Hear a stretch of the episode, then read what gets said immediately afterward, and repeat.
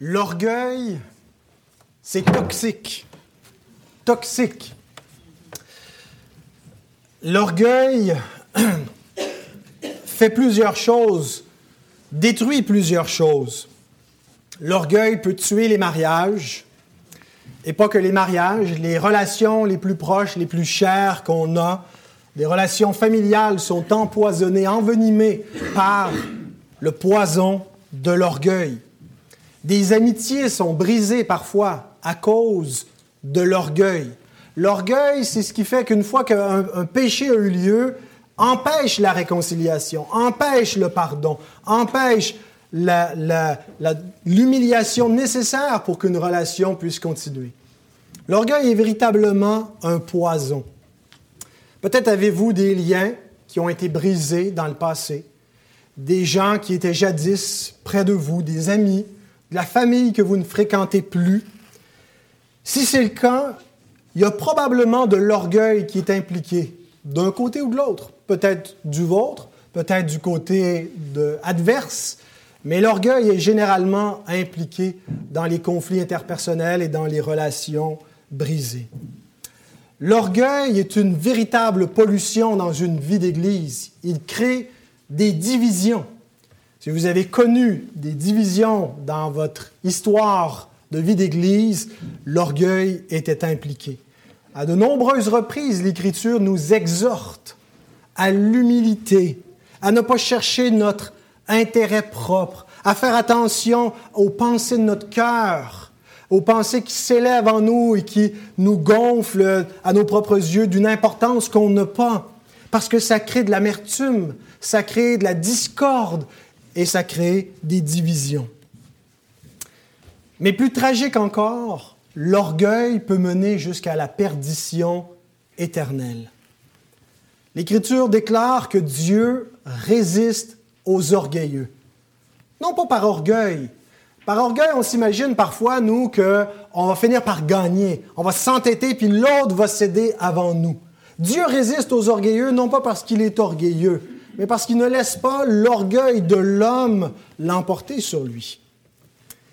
Et des hommes, par orgueil, vont s'entêter contre Dieu et vont périr éternellement. Une autre chose que nous devons savoir concernant l'orgueil, bien, c'est que nous sommes tous naturellement orgueilleux. Nous sommes tous affligés par ce mal qu'est l'orgueil et nous devons en être délivrés. Et la bonne nouvelle, c'est que Jésus sauve aussi de l'orgueil. Alors à vous, mes frères et sœurs orgueilleux et orgueilleuses, n'êtes pas les seuls, je suis moi-même un orgueilleux de nature. Écoutons la parole du Seigneur qui peut sauver notre âme, nous dit l'Écriture. La sauver dans un sens salvifique, mais aussi dans un sens de préservation, nous sauver de tout le potentiel que le péché en nous peut, peut provoquer de, de, nuisances dans nos vies, dans nos relations. Et laissons-nous donc sonder par cette sainte parole. Nous arrivons dans un nouveau chapitre aujourd'hui, le chapitre 18 de l'Évangile de Matthieu. Je vous invite à ouvrir vos copies de la parole de Dieu. Et avec ce nouveau chapitre, nous commençons le quatrième des cinq grands discours de Jésus. Vous savez peut-être que l'évangile de Matthieu euh, recoupe cinq grands discours qu'on ne retrouve pas, en tout cas pas de la même façon, euh, en cinq grands discours dans les autres évangiles. On retrouve des parties de ces, cinq discours. Et ce sont des discours qui ont rapport avec le royaume des cieux. Le premier, c'est l'éthique du royaume des cieux, l'éthique des habitants du royaume, dans le Sermon sur la montagne, les chapitres 5 à 7.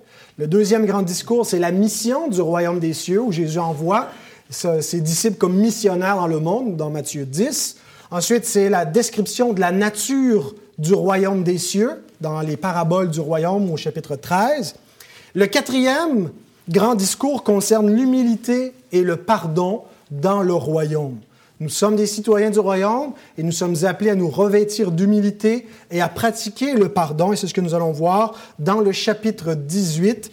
Donc, on devrait avoir euh, presque une dizaine de messages pour traverser ce, ce, chapitre important. Et le cinquième grand discours, c'est au chapitre 24 et 25, où nous avons l'eschatologie du royaume.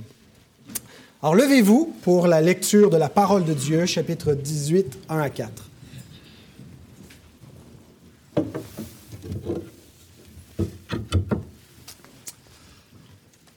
À ce moment, les disciples s'approchèrent de Jésus et dirent, Qui donc est le plus grand dans le royaume des cieux? Jésus, ayant appelé un petit enfant, le plaça au milieu d'eux et dit, Je vous le dis en vérité, si vous ne vous convertissez et si vous ne devenez comme les petits enfants, vous n'entrerez pas dans le royaume des cieux. C'est pourquoi Quiconque se rendra humble comme ce petit enfant sera le plus grand dans le royaume des cieux. Demandons au Seigneur d'éclairer sa parole par son esprit. Notre Dieu, nous voulons te remercier de ce que nous avons les Écritures et que par elles nous connaissons notre Créateur et notre Sauveur.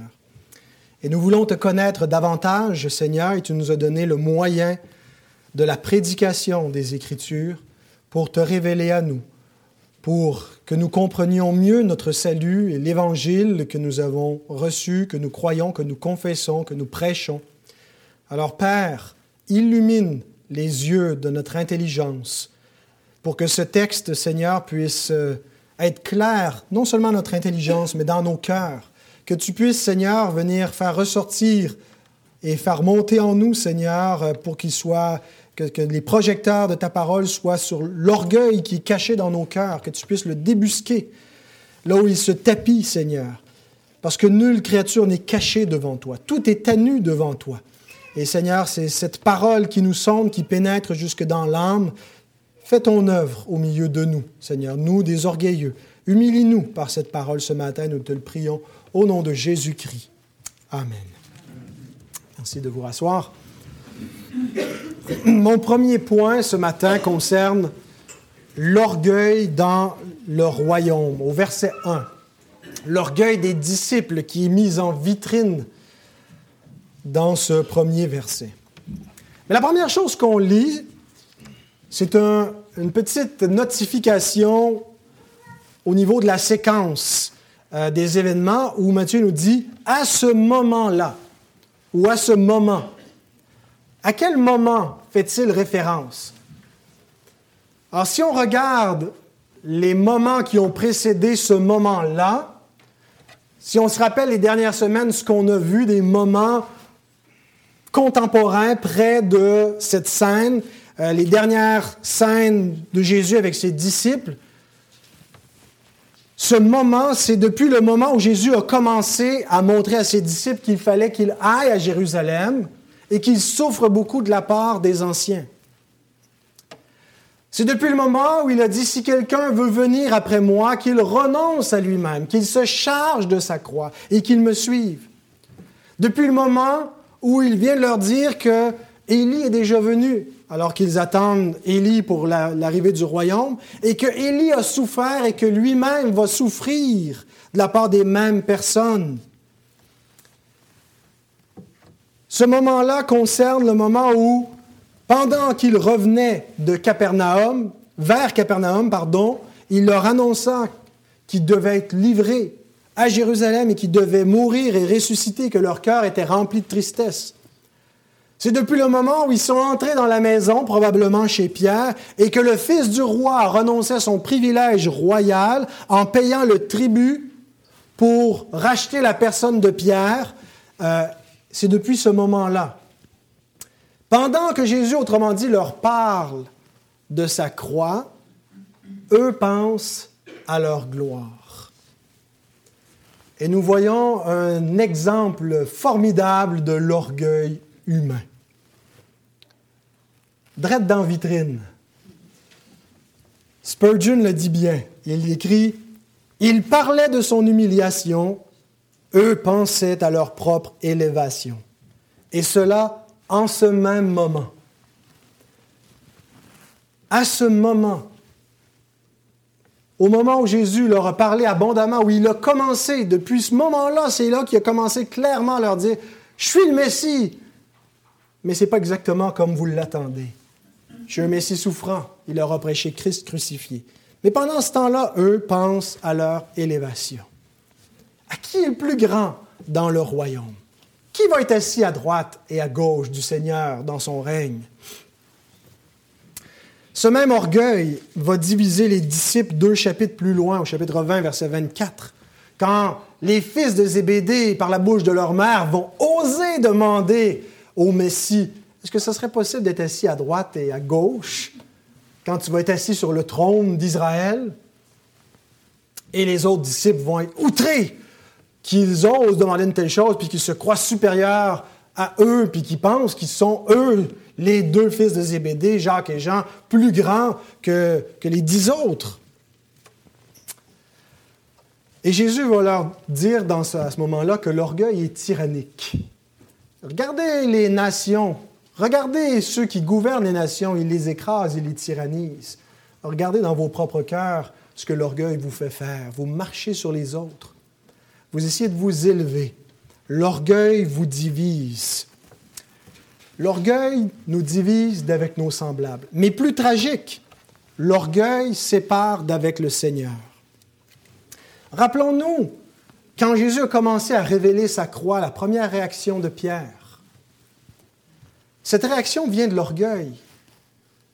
Il n'y a rien de noble dans un Messie crucifié. À Dieu ne plaise, Seigneur, cela ne t'arrivera pas. Et la réponse de Jésus, c'est Arrière de moi, Satan.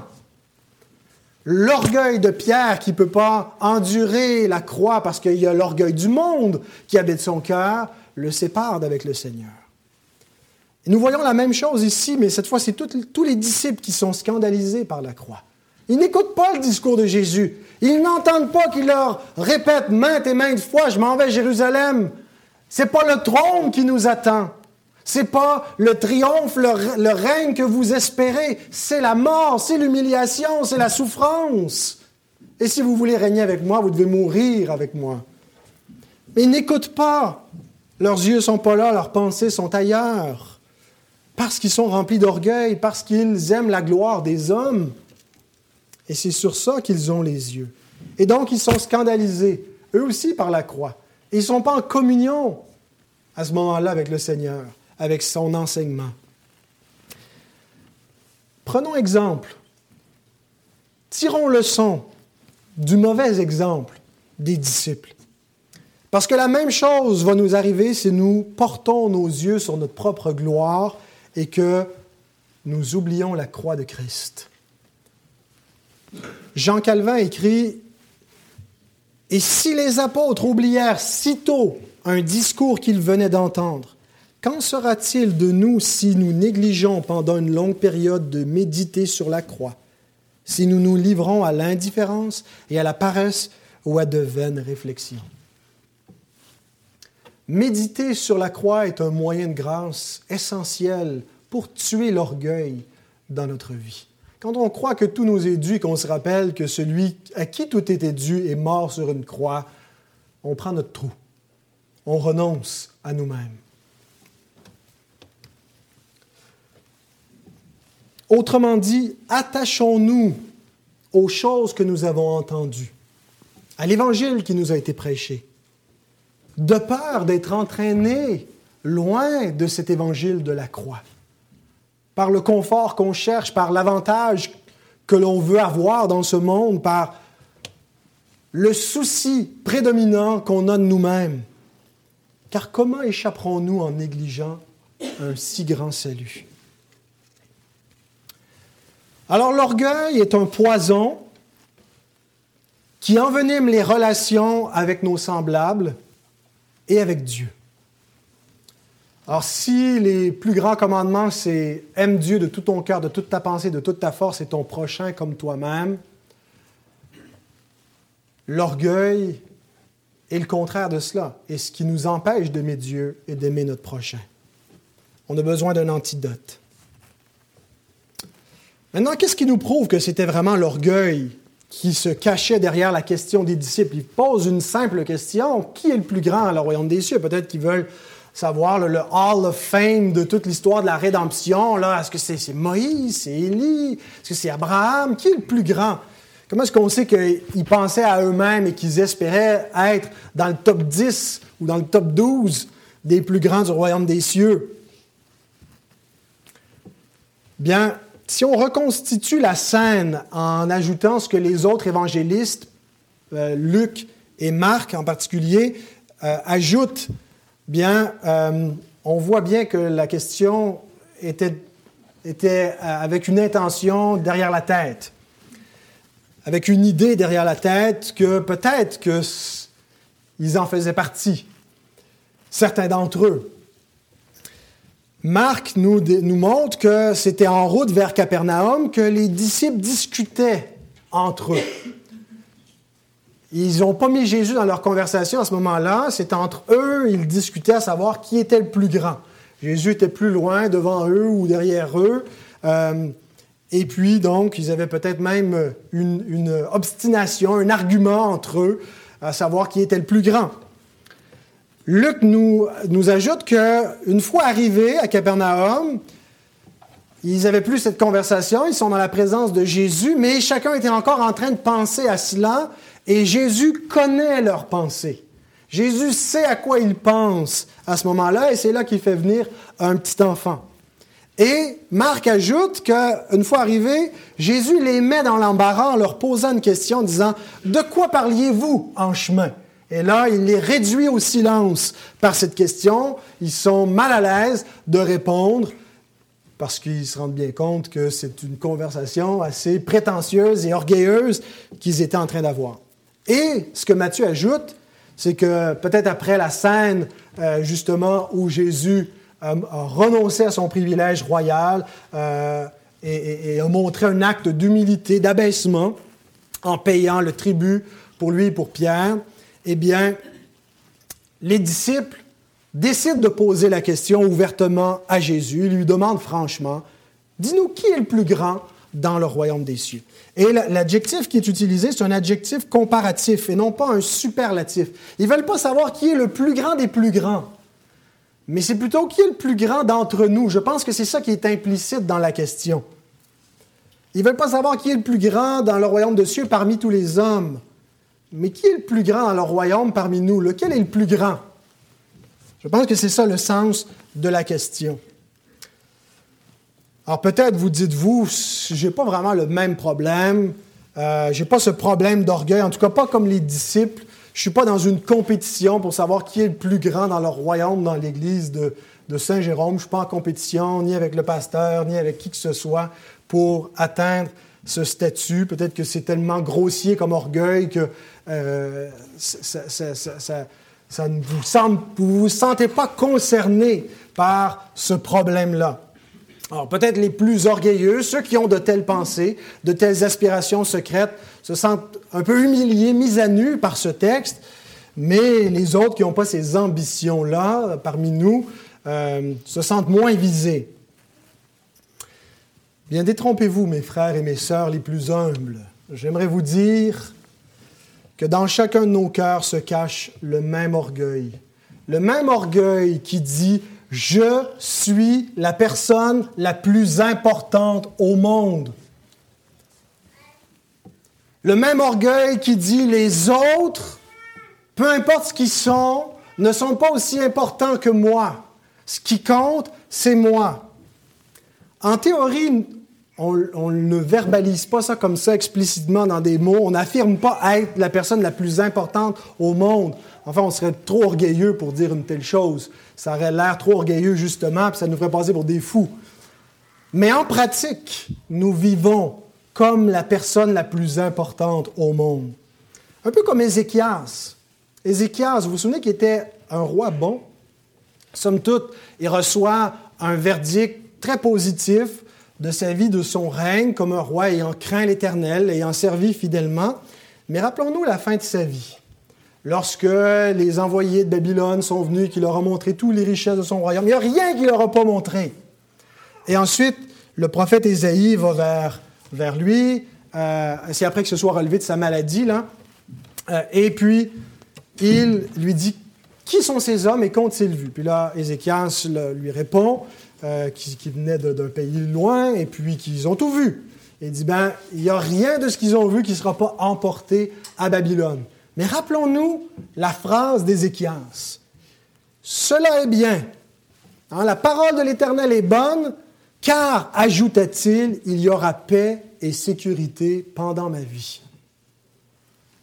Le jugement a beau frapper après ma vie, mes descendants, ce qui va me suivre après moi, a beau tout être emporté à Jérusalem, la parole à Babylone, la parole de Dieu est bonne, tant qu'il y a paix et sécurité pendant ma vie. Et je pense que cette attitude d'Ézéchias nous caractérise souvent.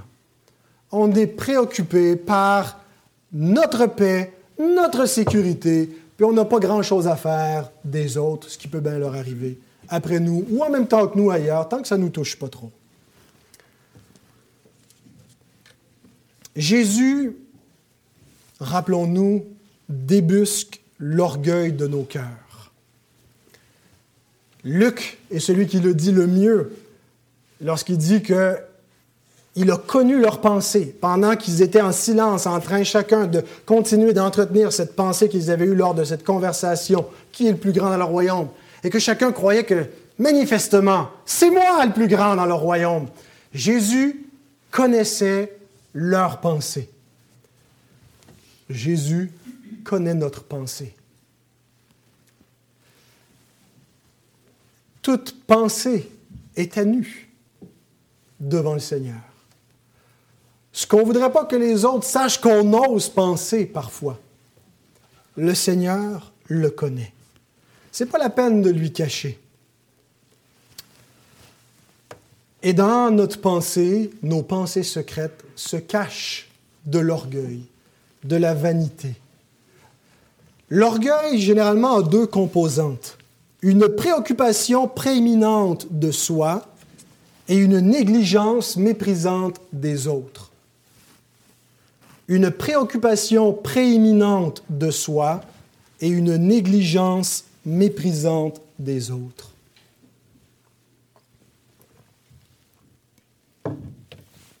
On peut devenir habile à cacher notre orgueil.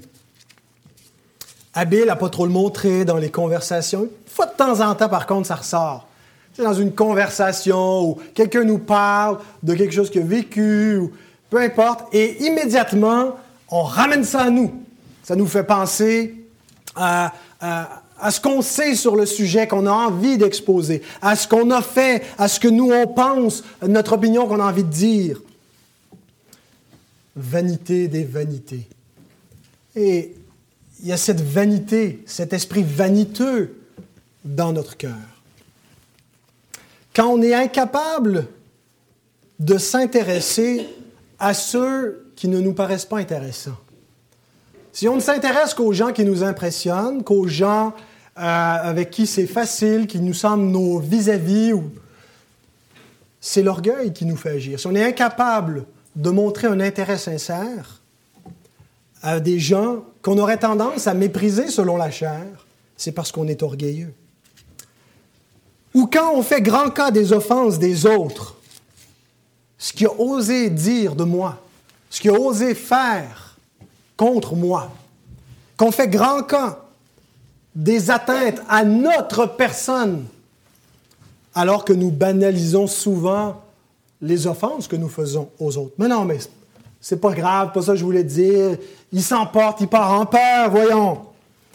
Quand on garde rancune, ou quand nous avons peine à demander pardon pour reconnaître nos torts. D'un côté ou de l'autre, c'est l'orgueil qui nous fait agir. Quand on ne fait pas volontairement pour les autres ce qui nous déplaît, quand on le fait seulement parce qu'on est obligé, mais qu'on est incapable de faire volontairement, de bon cœur, des choses qui nous déplaisent pour être utiles aux autres, leur sacrifier notre temps, leur sacrifier notre avoir, notre intérêt, parce que c'est trop pénible, parce qu'ils n'en valent pas la peine. C'est l'orgueil. L'orgueil qui nous fait croire qu'on vaut plus que les autres.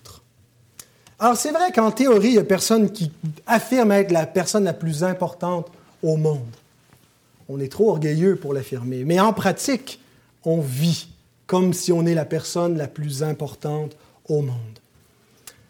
Cet orgueil dans nos cœurs vient de notre nature pécheresse et même après la régénération, après être né de nouveau être devenu nouvelle créature, humble, ben, il y a le péché rémanent qui subsiste.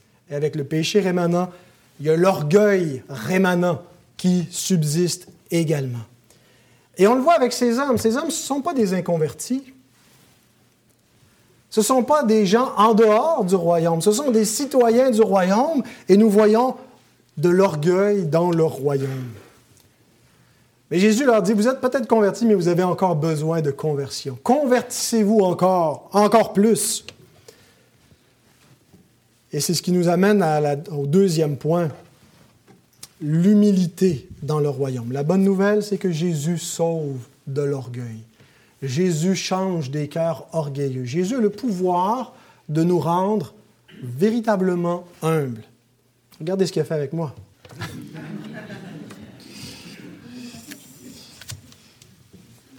Bon. Matthieu 18, 2 et 3. Jésus, ayant appelé un petit enfant, le plaça au milieu d'eux et dit, Je vous le dis en vérité, si vous ne vous convertissez et si vous ne devenez comme les petits enfants, vous n'entrerez pas dans le royaume des cieux. Alors la scène a probablement lieu chez Pierre, et il est fort possible que l'enfant en question soit celui de Pierre. On est chez eux après tout.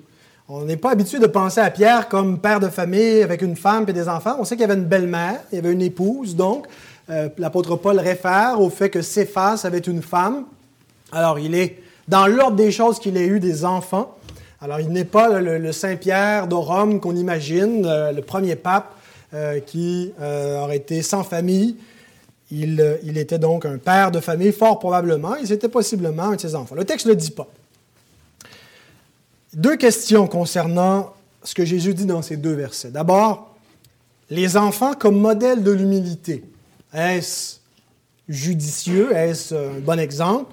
Et deuxième question, l'humilité et le salut.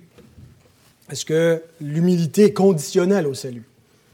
Allons-y d'abord avec la première question. Les enfants comme modèle de l'humilité. À mon avis, l'humanité est classée en deux catégories. Il y a ceux qui croient que les enfants sont purs et humbles, et il y a ceux qui élèvent des enfants ou qui n'ont pas oublié ce que c'était que d'élever des enfants. Il s'agissait, si Jésus le prend comme un modèle d'humilité, très probablement d'un jeune enfant. on ne parle pas d'un ni d'un ado, ni d'un pré-ado, ni d'un pré-pré-ado, mais d'un enfant dans la petite enfance. Parce que chez nous, on a un élevage là, de, quatre, enfants et je peux vous dire que dépasser l'âge de cinq ans, c'est rempli d'orgueil, ces petites bêtes-là. Hein. Donc, si Jésus le présente comme un modèle d'humilité, c'est qu'il devait être très jeune. Bon, alors, qu'en est-il, en fait, parce qu'il n'y a pas d'âge d'innocence. Hein? Euh, l'orgueil, c'est congénital, on est avec. Calvin s'est penché sur cette question de euh, la validité de l'image de l'enfant comme modèle de l'humilité. Il écrit, On objectera peut-être que les enfants, même depuis le sein maternel, ont un orgueil congénital, ce qui les amène à désirer le plus grand honneur et traitement. Mais l'explication est simple. La comparaison ne doit pas être suivie exactement et de trop près, comme si elle s'appliquait en tout point. L'âge de la petite enfance est distingué à cause de sa simplicité, au point où les petits-enfants ne connaissent pas les, degrés d'honneur et toutes les incitations à l'orgueil, de sorte qu'ils sont présentés à juste titre par Christ comme un exemple. Alors, ce qu'il faut retenir de ce que nous dit Calvin, c'est que c'est surtout une comparaison, c'est une métaphore, en quelque sorte, que Jésus utilise ici. Euh, il ne nous invite pas à aller vers l'immaturité de l'enfant, mais vers un peu la simplicité. Les enfants sont simples dans le sens qu'ils n'ont pas encore appris à être sophistiqués, ils n'ont pas encore appris non plus à cacher leur orgueil. What you see is what you get. Hein, ils sont authentiques. On dit que la vérité sort de la bouche des enfants, pas parce qu'ils ne savent pas mentir, mais parce qu'ils ne savent pas cacher vraiment non plus leurs pensées. Euh, ils, ils sont euh, donc euh, ils sont simples, ils ont cette simplicité. Mais à mon avis, la principale leçon à apprendre des petits-enfants, c'est leur état de dépendance, leur état de vulnérabilité, leur besoin d'être secourus. Ils ne sont pas autonomes. Ils ne peuvent pas voler leurs propres ailes. Ils sont dans le besoin. Et c'est celle que euh, Henry Bryant a fait ressortir dans son commentaire. Il dit que les enfants ne possédant, ne possédant rien, un enfant dépend totalement de son père. Ne connaissant rien, il place toute sa confiance en lui. Et ne gagnant rien de ses propres mains, il reçoit tout comme un cadeau de ses parents. Donc cet état de dépendance à tous les niveaux, dans sa connaissance, dans ses possessions, euh, dans, sa capacité, le rend donc dépendant de ses parents. Et souvent, l'orgueil de l'homme se manifeste justement sous une forme de fierté. Et dans le cas euh, qui nous occupe par rapport à Dieu, euh, l'orgueil qui vient sous la forme de la fierté fera en sorte que les hommes croient qu'ils n'ont pas besoin de Dieu. Ou ils ne veulent pas de son aide, ils veulent le faire par eux-mêmes. Hein, comme un enfant, parfois, qui, par orgueil, hein, refuse que son parent lui tienne la main pour traverser la rue parce qu'il est, capable, il est un grand, il, a atteint l'âge où il n'a plus besoin de ce secours parental. Bien, parfois, nous agissons ainsi vis-à-vis de Dieu. C'est une attitude qui est surtout évidente chez les non-croyants. Beaucoup de non-croyants refusent le salut parce qu'ils n'en ont pas besoin. Ils n'ont pas besoin de Dieu. Ils vivent très bien, il leur manque rien et euh, ou, ils n'ont pas besoin de sa grâce. Euh, ils sont une bonne personne, ils n'ont pas besoin de la religion pour faire d'eux une meilleure personne. Ils ne comprennent pas qu'ils en ont fondamentalement besoin parce qu'ils ne plaisent point à Dieu et que par eux-mêmes, ils vont aboutir en enfer. Mais par orgueil, par fierté, par désir de le faire pour soi, par désir d'indépendance, ils rejettent la grâce de Dieu. Mais nous ne sommes pas complètement à l'abri de cette attitude de cœur, de cet orgueil comme croyants. C'est peut-être plus subtil, nous admettons d'un côté que fondamentalement nous avons besoin du salut, nous avons besoin du secours de Dieu, mais qu'en est-il de certaines de nos faiblesses de caractère, certains péchés dans notre conduite, ceux en particulier que nous cachons par orgueil, des faiblesses qu'on ne veut pas admettre nous-mêmes, des choses qu'on dit non, non, j'ai le contrôle, j'ai le contrôle sur la bouteille, j'ai le contrôle sur mon portefeuille. Je ne demanderai pas d'aide. Des choses qu'on ne veut pas confesser aux autres, à notre mari, notre femme, à nos frères, nos sœurs, qu'on ne confesse même pas parfois au Seigneur par orgueil. La faiblesse qu'on ne veut pas s'admettre à soi-même. Ben, généralement, un petit enfant n'a pas trop de peine à admettre sa faiblesse. Je ne suis pas capable.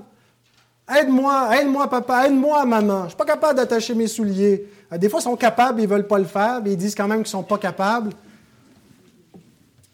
Mais Dieu préfère chez ses enfants cette attitude, non pas de défaitiste, de je ne suis pas capable, je suis un mot à rien, je ne peux rien faire pour moi-même, pour m'aider, mais de confession et qui implore son secours, comme l'enfant voit son incapacité et son besoin fondamental du secours de ses parents.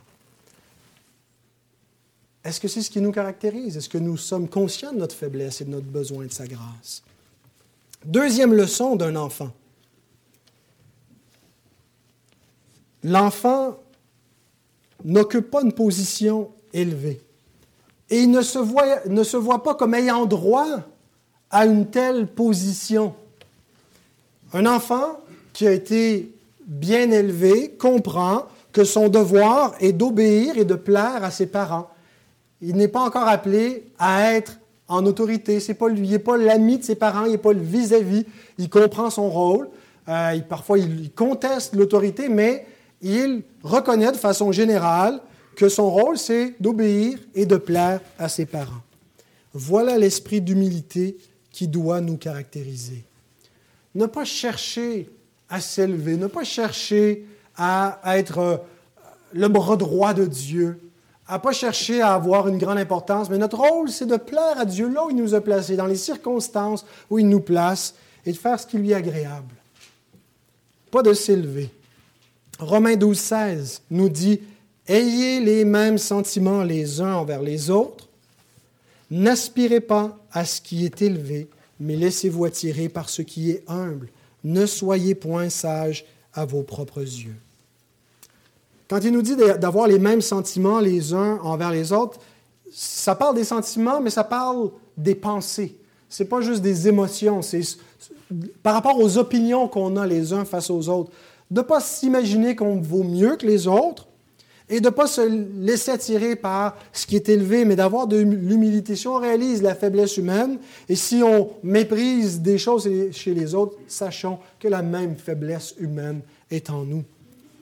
Et laissons-nous donc attirer par ce qui est humble. Il y a un danger de la comparaison, de se croire meilleur ou de, de, de, de vouloir ce qui est le meilleur pour nous. Ne soyez point sages à vos propres yeux. Et donc, je pense qu'en cela, les enfants euh, par cette, euh, cette dépendance et cette compréhension qu'ils sont des enfants et qu'ils n'occupent pas encore une position euh, élevée, doit nous caractériser. La deuxième question, c'est l'humilité et le salut. Que faut-il conclure de ce que Jésus nous dit au verset 3 Je vous le dis en vérité, si vous ne vous convertissez, si vous ne devenez comme les petits-enfants, vous n'entrerez pas dans le royaume des cieux.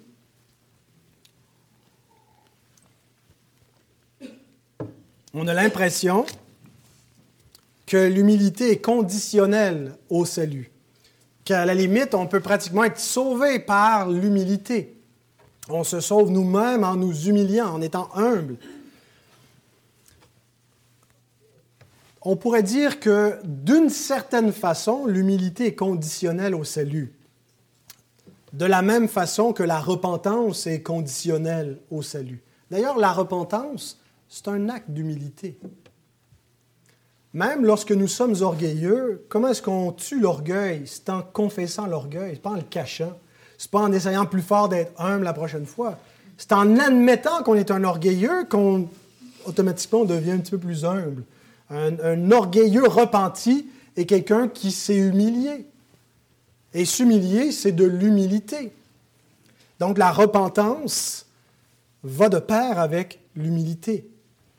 Donc c'est une condition comparable à la repentance, comparable aussi à être pauvre en esprit. Heureux les pauvres en esprit, car le royaume des cieux est à eux. Heureux ceux qui reconnaissent leur pauvreté spirituelle, leur misère. Une condition comparable à se reconnaître pécheur pour pouvoir entrer dans le royaume. Jésus dit, je ne suis pas venu sauver, appeler des justes, mais des pécheurs. Il n'y a pas de justes.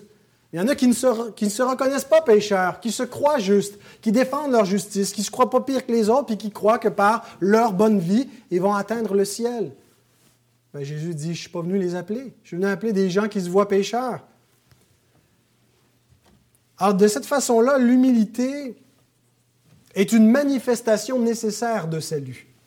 Non pas que l'humilité gagne le salut, mais qu'une fois qu'on a reçu Christ, on reconnaît notre condition et on va manifester forcément, conséquemment cela, une nouvelle humilité qui sera imparfaite, qui va se perfectionner chemin faisant avec Christ sur cette longue route de la vie chrétienne,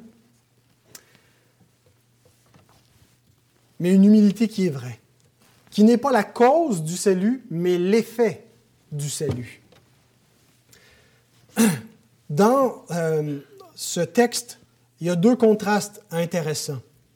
Jésus parle d'entrer dans le royaume des cieux, mais les disciples ont été les premiers à se référer au royaume des cieux au verset 1. Lequel est le plus grand dans le royaume des cieux? Le premier contraste, c'est le royaume des cieux lui-même.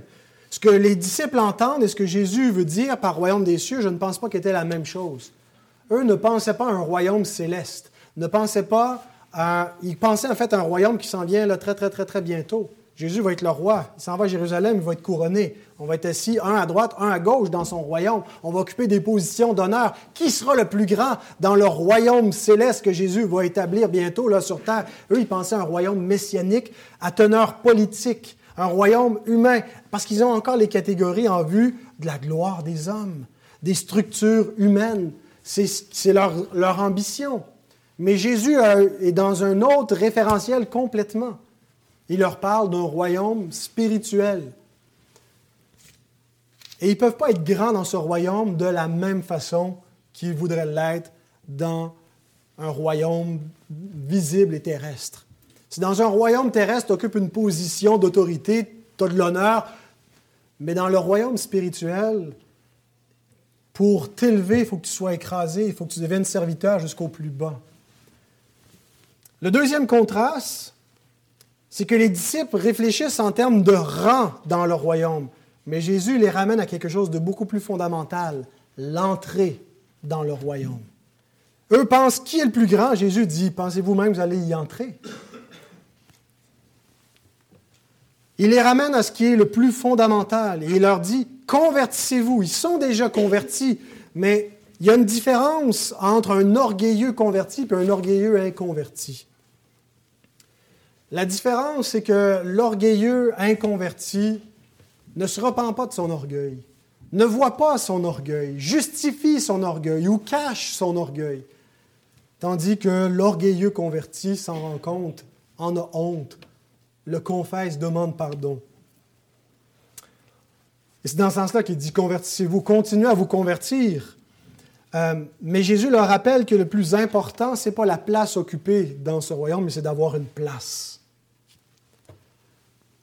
Vous vous laissez élever, vous voulez être grand dans le royaume des cieux, mais vous ne réalisez pas le privilège qui vous est fait. Vous n'avez pas gagné votre place, les gars. Hein, vous n'avez pas mérité une grande place d'honneur dans ce royaume. C'est une grâce que vous y soyez entrés. Réjouissez-vous, puis soyez humbles et reconnaissants par rapport à cette grâce. Rappelons-nous le, discours des disciples lorsqu'ils reviennent de leur mission où ils chassaient les démons au nom de Jésus et qu'ils étaient remplis de, d'enthousiasme, mais peut-être aussi d'un certain orgueil. Même les démons nous sont soumis en ton nom. Et Jésus leur dit dans Luc 10, 20, ne vous, réjouissez, ne vous réjouissez pas de ce que les esprits vous sont soumis, mais réjouissez-vous de ce que vos noms sont écrits dans les cieux. Voilà une grâce extraordinaire. Voilà la plus grande des grâces qui soit, d'avoir son nom écrit dans le royaume des cieux, d'avoir un droit de citer dans le royaume de Dieu, d'avoir une place. Et ce n'est pas par mérite, c'est par grâce. Il n'y a aucune raison de s'enorgueillir. Il n'y a que des raisons que de bénir Dieu, d'être reconnaissant et d'être humble par rapport à notre position, notre statut dans le royaume. Alors Jésus les ramène. Là, vous pensez à votre, à votre place, à votre honneur dans le royaume, mais vous avez oublié sur quelle base on y entre. Et vous avez oublié la reconnaissance et la gratitude qui doit caractériser les héritiers de ce royaume. Alors personne entre dans ce royaume sans devenir un petit enfant, nous dit Jésus, sans réaliser que finalement, c'est par grâce qu'il est là. Qu'il pas, comme un enfant ne peut pas gagner sa vie de lui-même, ben, les enfants du royaume n'ont pas gagné leur place dans la maison du Père en la méritant. C'est une grâce qui leur a été faite. Et personne n'obtient un rang d'honneur dans ce royaume sans devenir de plus en plus un petit enfant, sans s'abaisser. Et c'est le dernier point, le verset 4 le plus grand dans le royaume. C'est pourquoi quiconque se rendra humble comme ce petit enfant sera le plus grand dans le royaume des cieux.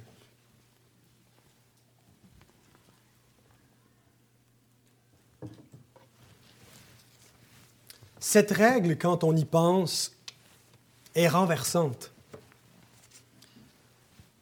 S'abaisser pour s'élever.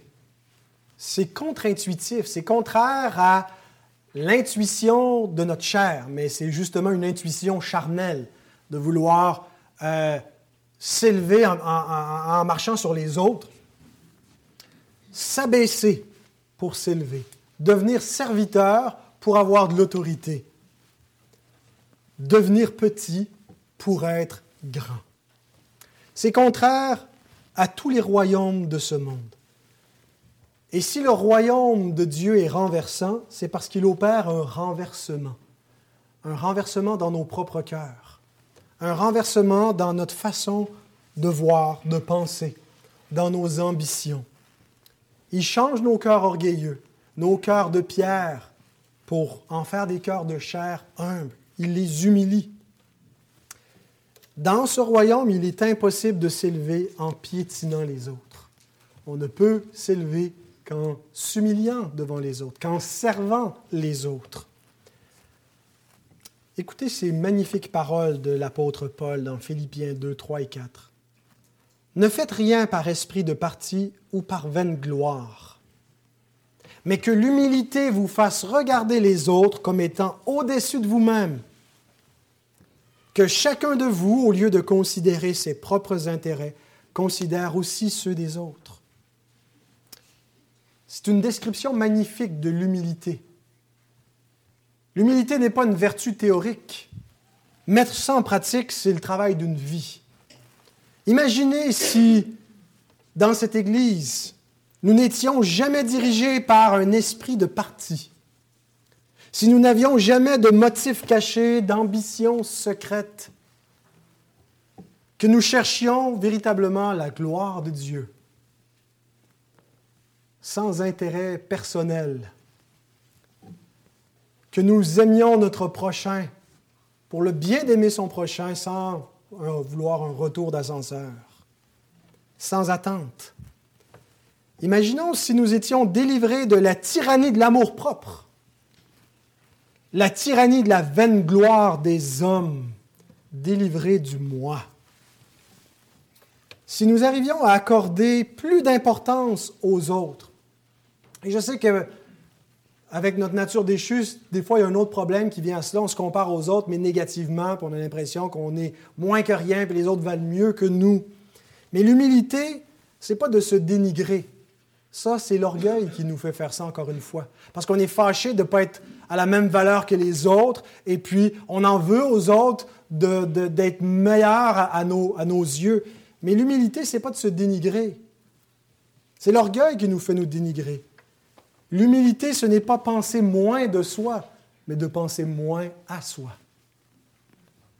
Il y a une grande différence entre les deux. C'est quelqu'un qui avait dit ça, ça se dit mieux en anglais, mais euh, ce n'est pas de penser moins de soi, de devoir se dénigrer, de dire ah, je vaux rien. Pas ça l'humilité. C'est d'arrêter de penser à soi, de ne plus se considérer dans l'équation, de s'oublier. Être humble, sans nous glorifier de, notre, humilité, comme j'ai fait tantôt, mais c'est une blague, là, hein, vous saviez que... Sans fausse modestie. Alors, vous, peut-être vous vous dites, mais c'est impossible. Il n'y a aucun homme et certainement aucune Église qui ressemble à cela.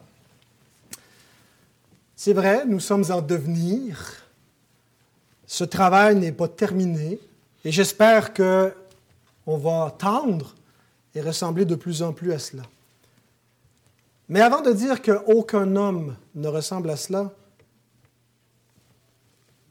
arrêtons-nous pour voir ce que Paul nous décrit dans les versets qui suivent. Après nous avoir dit au verset 3 et 4 ce qu'on doit mettre en pratique, il nous décrit qui est le plus grand dans le royaume des cieux. Ayez en vous les sentiments qui étaient en Jésus-Christ. Existant en forme de Dieu, c'est-à-dire existant dans une condition divine, dans la nature divine, il n'a point regardé son égalité avec Dieu comme une proie à arracher. Mais il s'est dépouillé lui-même en prenant une forme de serviteur, en devenant semblable aux hommes, et il apparut comme un vrai homme. Il s'est humilié lui-même, se rendant obéissant jusqu'à la mort, même jusqu'à la mort de la croix. Alors si le plus grand dans le royaume, nous dit Jésus, c'est celui qui s'abaisse le plus, Jésus est le plus grand dans le royaume des cieux. Et voici le rapport entre l'humilité et le salut. Nous ne sommes pas sauvés par notre humilité, mais par la sienne. De l'incarnation, en passant par sa vie comme un simple homme, d'une parfaite obéissance, en supportant contre sa personne de la part des pécheurs une telle opposition, il est demeuré fidèle, il s'est humilié, il a aimé son prochain, il a aimé ses ennemis et il a livré sa vie à la mort. Pas n'importe quelle mort, la mort d'un maudit, la mort d'un crucifié.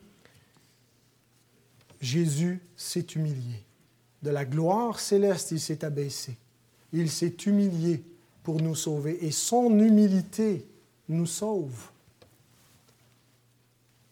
C'est elle qui nous justifie devant Dieu. C'est cet abaissement qui constitue toute sa justice humaine qui nous est donnée par la foi.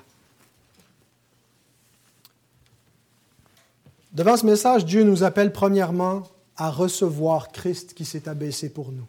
S'il y a une chose que cette parole devrait mettre en évidence, c'est que notre propre humilité est insuffisante. Elle n'atteint pas les standards de Dieu. Nos meilleurs actes d'humilité, on sont toujours entachés d'orgueil. Quand on est humble, parfois, on se surprend nous-mêmes dans nos pensées à se trouver bon. Et hop, voilà que l'orgueil a repris le dessus et a contaminé notre belle humilité. La parole de Dieu vient mettre à nu notre cœur et montrer l'orgueil et qu'on ne peut pas être sauvé par notre humilité. Et nous invite à recevoir Christ, l'homme véritablement humble, celui qui dit Je suis doux et humble de cœur. Il est le seul homme qui peut se déclarer humble et que ce ne soit pas orgueilleux de le dire. Elle nous invite à recevoir le salut qu'il a accompli. C'est ce qu'on se rappelle dans cette période des fêtes, l'abaissement du Christ. La deuxième chose, cependant, que cette prédication nous invite à faire, c'est à être transformé par lui afin de lui ressembler. Et voici comment il le fait. Premièrement, il pardonne notre orgueil. Il pardonne notre vanité. Il pardonne notre égocentrisme. Il l'a expié par sa mort à la croix. Jésus est mort pour des orgueilleux. Non pas pour des humbles, pour des orgueilleux. Deuxièmement, il provoque par son esprit une honte et une détestation de l'orgueil qui est embusqué dans nos cœurs. C'est comme ça que Jésus sauve de l'orgueil. Il nous a, il l'a expié et ensuite par l'esprit il nous sanctifie en nous faisant prendre conscience de l'orgueil qui est en nous, en nous le faisant voir pour qu'on en ait honte, pour qu'on regrette cet orgueil et qu'on voit qu'on est indigne